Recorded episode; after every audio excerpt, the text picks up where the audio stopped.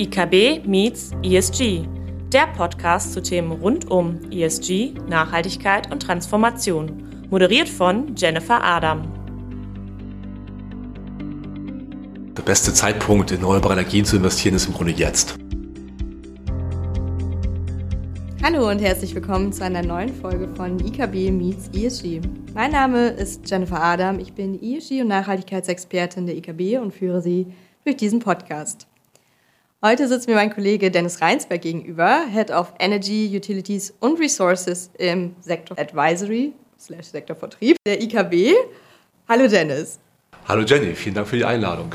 Ja, und wie man aus der Jobbezeichnung auch schon raushört, wir sprechen heute ein bisschen über das Thema erneuerbare Energien. Dennis, vielleicht magst du dich einmal kurz vorstellen und wie das Thema ESG deine Position in deinem Arbeitsalltag beeinflusst. Ja, gerne, Jenny. Vielen Dank. Ähm, ja, ich bin mittlerweile seit fast 13 Jahren bei der EKB, bin eingestiegen in den Industriegruppen Energy Utilities und ja, mittlerweile seit kurzem leite ich eben, wie du einmoderiert hast, auch als Head of Energy Utilities and Resources das neu format, formatierte Team äh, in dem Bereich Sektor, Vertrieb. Ähm, ja, und was bemerkenswert ist, also bin halt 2011 eingestiegen, das war das Jahr des Atomausstiegs äh, vor dem Hintergrund der Fukushima-Katastrophe. Ähm, aber was in der Folge passiert ist, ist ein weiterer Ausbau im Grunde der fossilen Energieversorgung. Ja, weitere Kraftwerke wurden gebaut. Äh, es wurde zwar auch der Ausbau der erneuerbaren Energien vorangetrieben, ähm, aber es gab noch kein tatsächliches Konzept ähm, zu dekarbonisieren Richtung Klimaneutralität. Ähm, und das wird jetzt eben nachgeholt. Ne? Interessant ist eben auch, ähm, parallel zu meinem Fokus erneuerbare Energien, ähm, habe ich während der letzten Jahre eben auch Tätigkeiten übernommen im Industrials-Team, also sprich äh, Bereiche der energieintensiven Industrie. Ähm, hier primär die Metallerzeugung und Verarbeitung, also eine Industrie, die ja, vor sehr großen Herausforderungen im Environmental-Bereich steht, ne? aufgrund komplexer Produktionsprozesse, die sich nicht so einfach äh, dekarbonisieren lassen, ne? wo man von den fossilen Brennstoffen nicht wegbekommt, wo man nicht einfach elektrifizieren kann. Ähm, und ähm, so haben wir da eben sehr starke ESG-Themen und in Zukunft natürlich das ganze Rohstoffthema, ähm, was Lieferketten-Thematiken beinhaltet. Insofern glaube ich, also viel mehr ESG geht meinem Arbeitsalltag fast gar nicht. Hast du ja auch eine große Bandbreite, die du bespielt hast die letzten Jahre und jetzt immer stärker der Fokus auch Richtung erneuerbare Energien dann ja.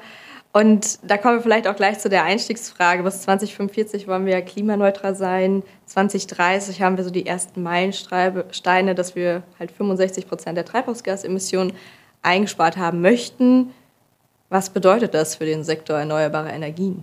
Ja, genau. Wir müssen halt schauen, wie weit wir diesen Sektor fassen. Ne? Wenn wir jetzt nur auf erneuerbare Energien als solches schauen, also die Projektierer und die Hersteller von Windanlagen und Solarmodulen, äh, muss man sagen, ja, äh, hier haben wir jetzt, ähm, hier erleben wir gerade einen immensen Boom. Ne? Ähm, vielleicht auch ein längst überfälliger Boom mit der neuen Bundesregierung von vor zwei Jahren, äh, wurde das EEG nochmal reformiert, also das Erneuerbare Energiengesetz, was ja in Deutschland die Grundlage für den Ausbau der erneuerbaren Energien bildet, also die sogenannte EEG 2023 ähm, hat jetzt einige Erleichterungen im Planungsrecht und bei den Genehmigungsprozessen mit sich gebracht, die jetzt so sukzessive auch langsam wirken. Ähm, und so haben wir uns in Deutschland ja mit diesem EEG zum Ziel gesetzt, dass wir bis 2030 ja bereits 80 Prozent des Bruttostromverbrauchs durch erneuerbare Energien decken wollen. das ist ja die, der Link eben auch zu den 65 Prozent CO2-Einsparungen, die du nanntest, ähm, die natürlich dann nur indirekt erfolgen, indem wir ein höheres Angebot an grünem Strom haben durch den Ausbau von Windkraft und Solar. Ähm, parallel müssen natürlich dann in der Industrie auch die entsprechenden Dekarbonisierungsmaßnahmen erfolgen. Ähm, das Ganze ist dann flankiert von so Zubauzielen ähm, 215 Megawatt PV und ich glaube 105 Megawatt Wind ähm, bis 2030. Das ist dann so die kapazitäre Grundlage für den ähm, Grünstrom, Grundstromangebot, was dann ja, da sein soll. Ähm, und von der EU-Seite gab es jetzt äh, ja, vor zwei Jahren, letztes Jahr dann eben auch mit dem Repower EU-Plan ähm, nochmal die politische Unterstützung von der EU-Seite, womit auch Ziele verbunden sind, was den Ausbau erneuerbarer Energien angeht, aber eben auch die ganze Zulieferbranche, also Stichwort Autarkie und Resilienz der Wertschöpfungsketten und so weiter, sind ja auch dort Ziele ähm, formuliert worden, äh, wie man diese Industrien halt aufbauen möchte. Ne? Äh, insofern ist diese breite Ausstellung, die ich jetzt hier habe bei der Bank, auch doppelt interessant, ne? weil ich eben nicht nur auf den Energiesektor schaue mit dem Ausbau der Kapazitäten, sondern eben auch ähm, Industrien habe wie ja, die Herstellung von PV-Modulen, aber eben auch die ganze Gießereiindustrie zum Beispiel, ne? als eine der Kernmetallbranchen, ähm, wo eben große Gussteile für Windanlagen hergestellt werden. Ne? Und die wiederum aber vor ganz anderen Herausforderungen im Bereich ESG stehen, weil man eben nicht einfach einen Kupolofen durch Elektrifizierung ersetzen kann. Ne? Da ist Gas als Energieträger noch lange Zeit unverzichtbar, ne? äh, bis wir vielleicht zu dem Thema hinkommen, grünen Wasserstoff einzusetzen. Äh, insofern, ja, total spannendes Tätigkeitsfeld, in dem ich da befinde. Ne? Total, total. Und vielleicht kannst du es einmal einschätzen. Du hast ja gesagt, wir wollen diese 80 Prozent hast du erwähnt. Ja. Was ist denn deine Einschätzung? Wie weit sind wir auf dem Weg schon? Sind wir schon, sind wir on track, sage ich mal, oder müssen wir noch Gas geben? Ja, an so Wochenenden wie dem vergangenen sind wir das. Es ist halt immer diese Korrelation aus, wie viel ähm, Wind- und Solarangebot besteht gerade und wie hoch ist die Nachfrage. Ne? Jetzt hatten wir relativ viel Windangebot und Wochenenden und Feiertage ist natürlich so Tage in der Woche, wo relativ geringe Stromnachfrage herrscht, abgesehen von den Spitzenzeiten morgens und abends, ähm, gibt es wenig Nachfrage. Das heißt, die Strompreise sind relativ gering und äh, der Anteil des Strombedarfs, der durch erneuerbare Energien gedeckt wird, sehr, sehr hoch. Dann schaffen wir an solchen Tagen schon die 80 Prozent oder vielleicht 100 Prozent erneuerbare Energien. Ne? Natürlich sehr, eine sehr rechnerische Größe. Ne? Insofern, es muss natürlich noch einiges getan werden. Das Angebot als solches muss erhöht werden. Ähm, das Thema Speicherung von, grüner, von grünem Strom muss noch verbessert werden.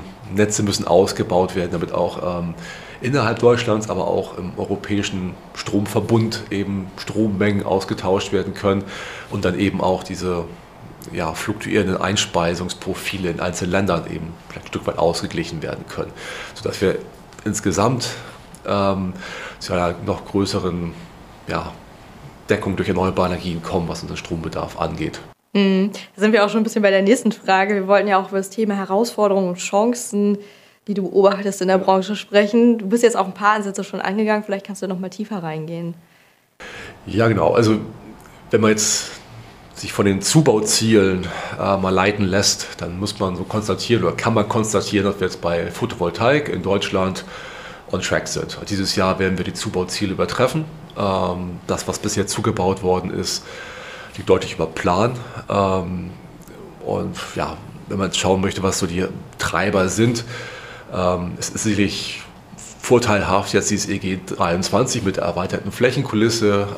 das hat das Angebot an PV-Projekten nochmal gesteigert. und auch die sehr, sehr niedrigen Modulpreise aktuell, die kompensieren sich zum Teil dann eben auch die gestiegenen Zinskosten und kompensieren vielleicht auch gestiegene Kosten auf Seiten der übrigen Komponenten, sei es Trafos, Umspannwerke, die weiterhin relativ teuer und schwer verfügbar sind, was jetzt Lieferzeiten angeht. Bei Wind an, an Land wiederum ist es so ein bisschen ja, differenzierter zu betrachten. Die letzten Jahre ähm, hatten wir zu wenig genehmigte Projekte. Das hat dazu geführt, dass die Ausschreibungen unterzeichnet waren. Ähm, und das wiederum bedeutet natürlich, dass relativ gute Vergütungssätze erzielt werden konnten für die einzelnen Projekte. Das heißt, die Wirtschaftlichkeit der Projekte war nur gut gegeben, äh, konnten auch gute Preise erzielt werden, wenn solche Projekte veräußert wurden. Aber die reine Masse an Projekten, die war einfach nicht da, um wirklich diese Zubauziele auch erreichen zu können, weil wir wollen künftig 10 Gigawatt jedes Jahr zubauen. Da waren wir mit zwei 3 Gigawatt weit von entfernt, was stark daran hing, dass eben die Genehmigung nicht so kam für neue Projekte. Bei Windkraft ist, es eben so, dass die Akzeptanz deutlich schlechter ist als bei PV. Es wird sehr viel Widerstand aus der Bevölkerung und von Umweltschutzverbänden, die dagegen opponieren und sich zum Teil sehr findige ja, Ideen einfallen lassen, äh, wie sie Windkraftprojekte verhindern können. Das scheint sich ja zu bessern. Also in den ersten neun Monaten haben wir mit über 5 Gigawatt an Genehmigungen ähm, die, die, höchste Genehmigungszahl, die jemals erteilt wurde, erreicht. was jetzt gute Hoffnung macht, dass die letzte Ausschreibung des Jahres eben auch mal überzeichnet sein wird und wir echten Wettbewerb sehen werden. Ne? Offshore-Wind, ja, da ist jetzt eine kleine Delle gewesen, was absehbar war aufgrund der Genehmigung.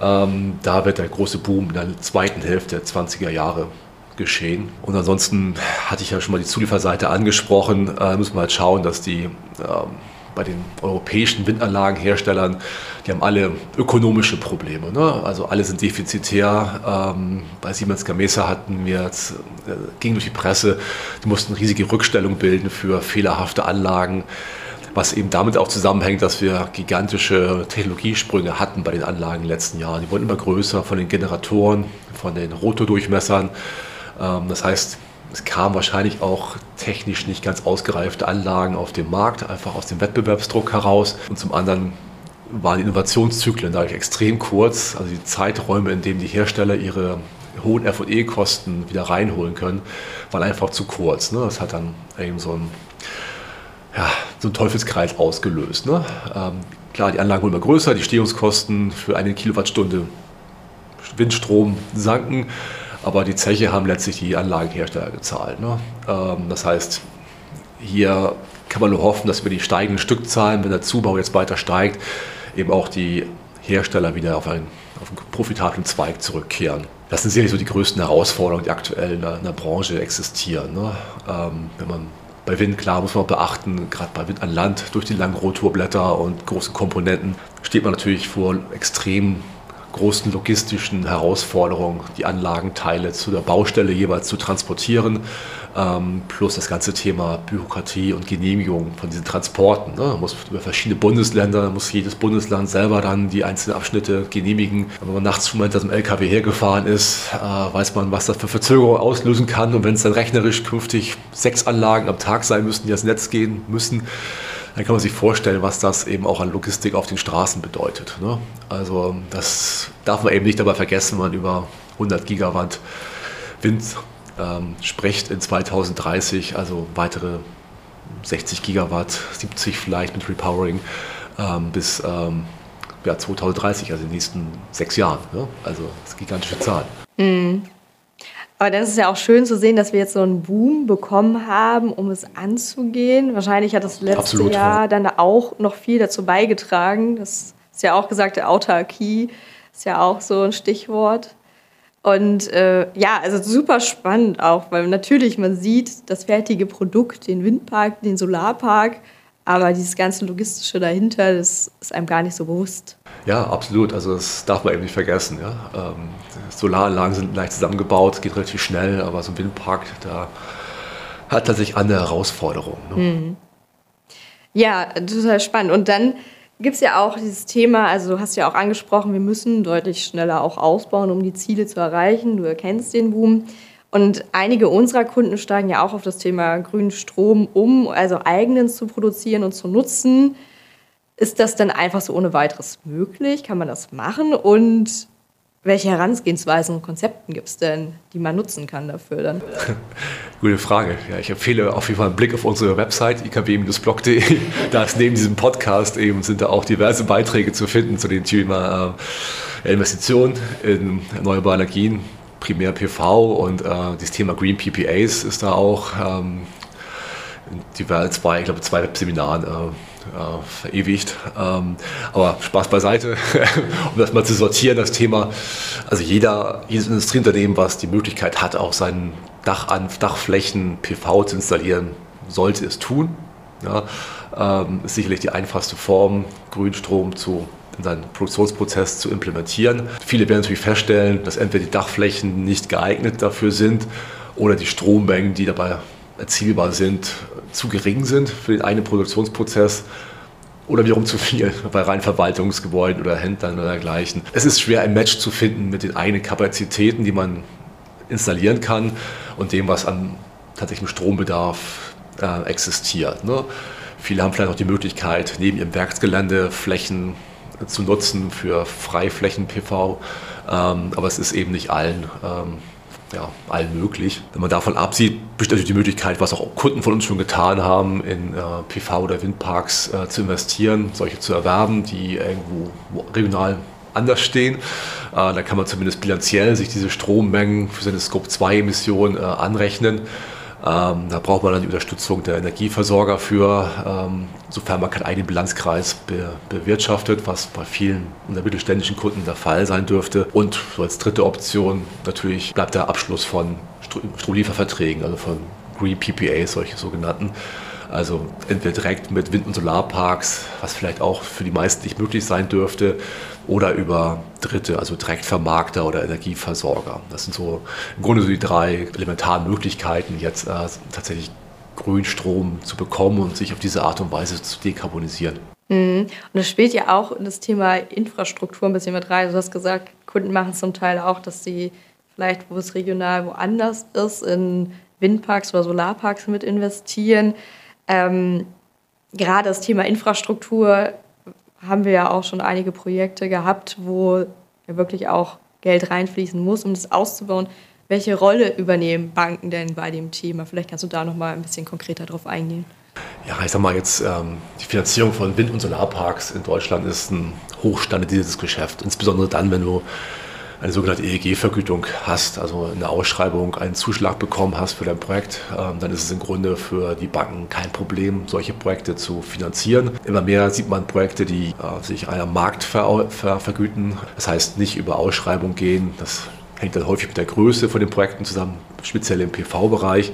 Auch dafür gibt es schon Finanzierungslösungen. Häufig ist dann allerdings ein größerer Eigenkapitalanteil ähm, erforderlich. Und ansonsten ähm, gibt es natürlich zunehmend jetzt auch äh, Themen, die per se nicht wirtschaftlich sind. Ja? Das heißt, das Thema Fördermittel nimmt äh, einen immer größeren Anteil ein. Da sind natürlich Banken wie die IKB eben auch sehr spezialisiert drauf, eben hier über Zuschüsse oder vergünstigte Konditionen äh, bei, der, bei den Finanzierungsprogrammen äh, entsprechende Konditionen zu gewährleisten, dass eben auch solche, Wirtschaft, solche Projekte umsetzbar sind, äh, die Wirtschaftlichkeit gegeben ist. Ne? Daneben haben auch wir als Bank eben verschiedene Lösungen entwickelt, auch gerade wie man solche Portfolien aufbauen kann von Wind- und Solarparks. Ähm, kurzum, ja, also klar, die Banken nehmen hier eine sehr wichtige Rolle ein, äh, weil der Investitionsbedarf häufig nicht ähm, aus dem reinen Investitionsbudget der Unternehmen gedeckt werden kann. Ne? Und sich die Anlagen ja eben auch über einen relativ langen Zeitraum amortisieren. Es gibt natürlich sehr, auch einige Unternehmen, die sehr stark cash, cash-rich sind, starken Cashflow haben da, oder so, so einen hohen Stromverbrauch, dass es sich schnell amortisiert. Ähm, das ist dann auch eine sehr individuelle Frage, aber der Standardfall ist, dass eben tatsächlich ja großer Teil fremdfinanziert werden muss bei solchen Investitionen. Mhm. Das heißt eigentlich, die Rolle von Banken, gerade wenn wir jetzt uns das Thema Dekarbonisierung anschauen, in dem Bereich ist dann doch schon sehr wichtig, um solche Projekte mit voranzutreiben. Für die große Masse an Projekten definitiv, ja. Ja, auch super spannend, da nochmal auch die Rolle von Banken vielleicht bewusst werden zu lassen, auch im Hinblick auf das Thema Dekarbonisierung Net Zero 2045 und keine Folge kann natürlich ohne das Thema Regulatorik einhergehen, so ein bisschen. vielleicht bevor wir zum, zum Abschluss kommen, vielleicht noch mal das Thema Regulatorik kurz äh, angeschnitten. Was bedeutet das Thema kommende Regulatorik, sei es jetzt CSRD, alles was kommt, für die Branche denn jetzt? Ja, ist auch ein differenziertes Bild. Ne? Ich sagte ja, also die geht von den Projektierern, von den Wind- und Solarparks bis zur Zulieferindustrie. Letztere hat natürlich da andere Herausforderungen. Ähm, Gerade wenn ich Gießereiindustrie denke, da gibt es halt viele, die haben sich mit dem Thema noch nicht so intensiv beschäftigt. Vielleicht auch vor dem Hintergrund, dass es äußerst schwierig ist, gerade im Environmental-Bereich. Ähm, ja, zu Lösungen zu kommen, die Richtung Klimaneutralität ähm, laufen. Da gibt es auf der anderen Seite die Projektierer von Wind- und Solarparks, die für sich in Anspruch nehmen, dass ihr Geschäftsmodell per se grün ist und die deswegen vielleicht nicht so den Druck gesehen haben, da bisher was zu tun. Dann gibt es natürlich noch die Masse an börsennotierten Unternehmen, also viele Windanlagenhersteller und auch einzelne Projektierer und Betreiber von Wind- und Solarparks. Da klar, durch die Investorenbasis, äh, die sind relativ weit schon. Da sieht man auf den Websites schon entsprechende Rubriken zum Thema Nachhaltigkeit und Nachhaltigkeitsberichte. Aber die beiden erstgenannten Gruppen, die haben da sicherlich noch Nachholbedarf und im Hinblick auf die Reporting-Pflicht tickt da sicherlich die Uhr, da jetzt was zu tun und entsprechend äh, steigt auch da die Erkenntnis, dass man jetzt was machen muss. Ne? Also selbst in dem Bereich das Thema sage ich mal, hoch auf der Agenda angesetzt, dass man sich damit auseinandersetzen darf, auf jeden Fall. So kann man das zusammenfassen, jawohl. Ja, und dann kommen wir auch so langsam zum Ende. Möchtest du zu dem Thema, was wir heute besprochen haben, unseren Hörerinnen und Hörern noch was mit auf den Weg geben? Ja, also viele Unternehmen stellen ja Investitionsentscheidungen aktuell zurück. Ne? Und die Botschaft müsste jetzt eigentlich sein, lassen Sie sich halt nicht von gestiegenen Zinskosten oder dem konjunkturellen Umfeld abschrecken. Also der beste Zeitpunkt in erneuerbare Energien zu investieren ist im Grunde jetzt. Ne? Es wird sich halt ökologisch rentieren, aber es wird sich eben auch auf dem, bei dem Thema Glaubwürdigkeit der eigenen ESG-Bemühungen ähm, rentieren, im so, dass man einfach glaubwürdiger, nach, also glaubwürdiger ist bei der eigenen Nachhaltigkeitsstrategie. Ne? wenn man jetzt das tut, was, was möglich ist. Schöne Botschaft auf jeden Fall, die du da sendest. Und ich frage zum Abschluss ja immer auch nochmal alle meine Gäste hier, ein Statement zu vervollständigen, und zwar das Statement Net Zero 2045 ist. Was bedeutet das für dich? Ja, es ist sicherlich ein sehr ambitioniertes Zielbild. Ähm, aber ich bin überzeugt, dass wir es schaffen können ähm, und damit dann eben auch Vorbild für ja, andere Länder sind, die noch nicht so weit entwickelt sind, die noch äh, von ihrem Wohlstandsniveau Nachholbedarf haben und vielleicht das Thema Dekarbonisierung, Umweltschutz noch nicht so ernst nehmen, was man dem vielleicht nicht verübeln kann. Wir haben auch 200 Jahre auf Kosten der Natur gelebt und unseren Wohlstand damit erwirtschaftet. Aber deswegen müssen wir halt voranschreiten mit solchen ambitionierten Zielen. Und ich glaube auch, dass wir es schaffen können und sicherlich auch ohne unsere Industrie damit zu ruinieren, was jetzt aktuell sehr heiß diskutiert wird. Es ist ein Kraftakt sicherlich und der wird teuer, aber nichts zu tun ist auch teuer. Ne? Insofern ähm, kann man dieses schöne Wort alternativlos bemühen. Schönes Abschlusswort und vor allen Dingen, ja, es ist ein Marathon und kein Sprint, wie wir auch schon öfters festgestellt haben. Dann danke dir für die Einblicke ja, sehr gerne. Vielen Dank auch für dieses Gespräch. Und bis zum nächsten Mal. Wenn Sie sich persönlich zu den Themen ESG, Nachhaltigkeit und Transformation mit uns austauschen wollen, melden Sie sich gerne. In der nächsten Folge spricht Jennifer Adam mit Dr. Kathleen Blöker von Hogan Lovells über die nachhaltige Gestaltung von Unternehmensfinanzierungen.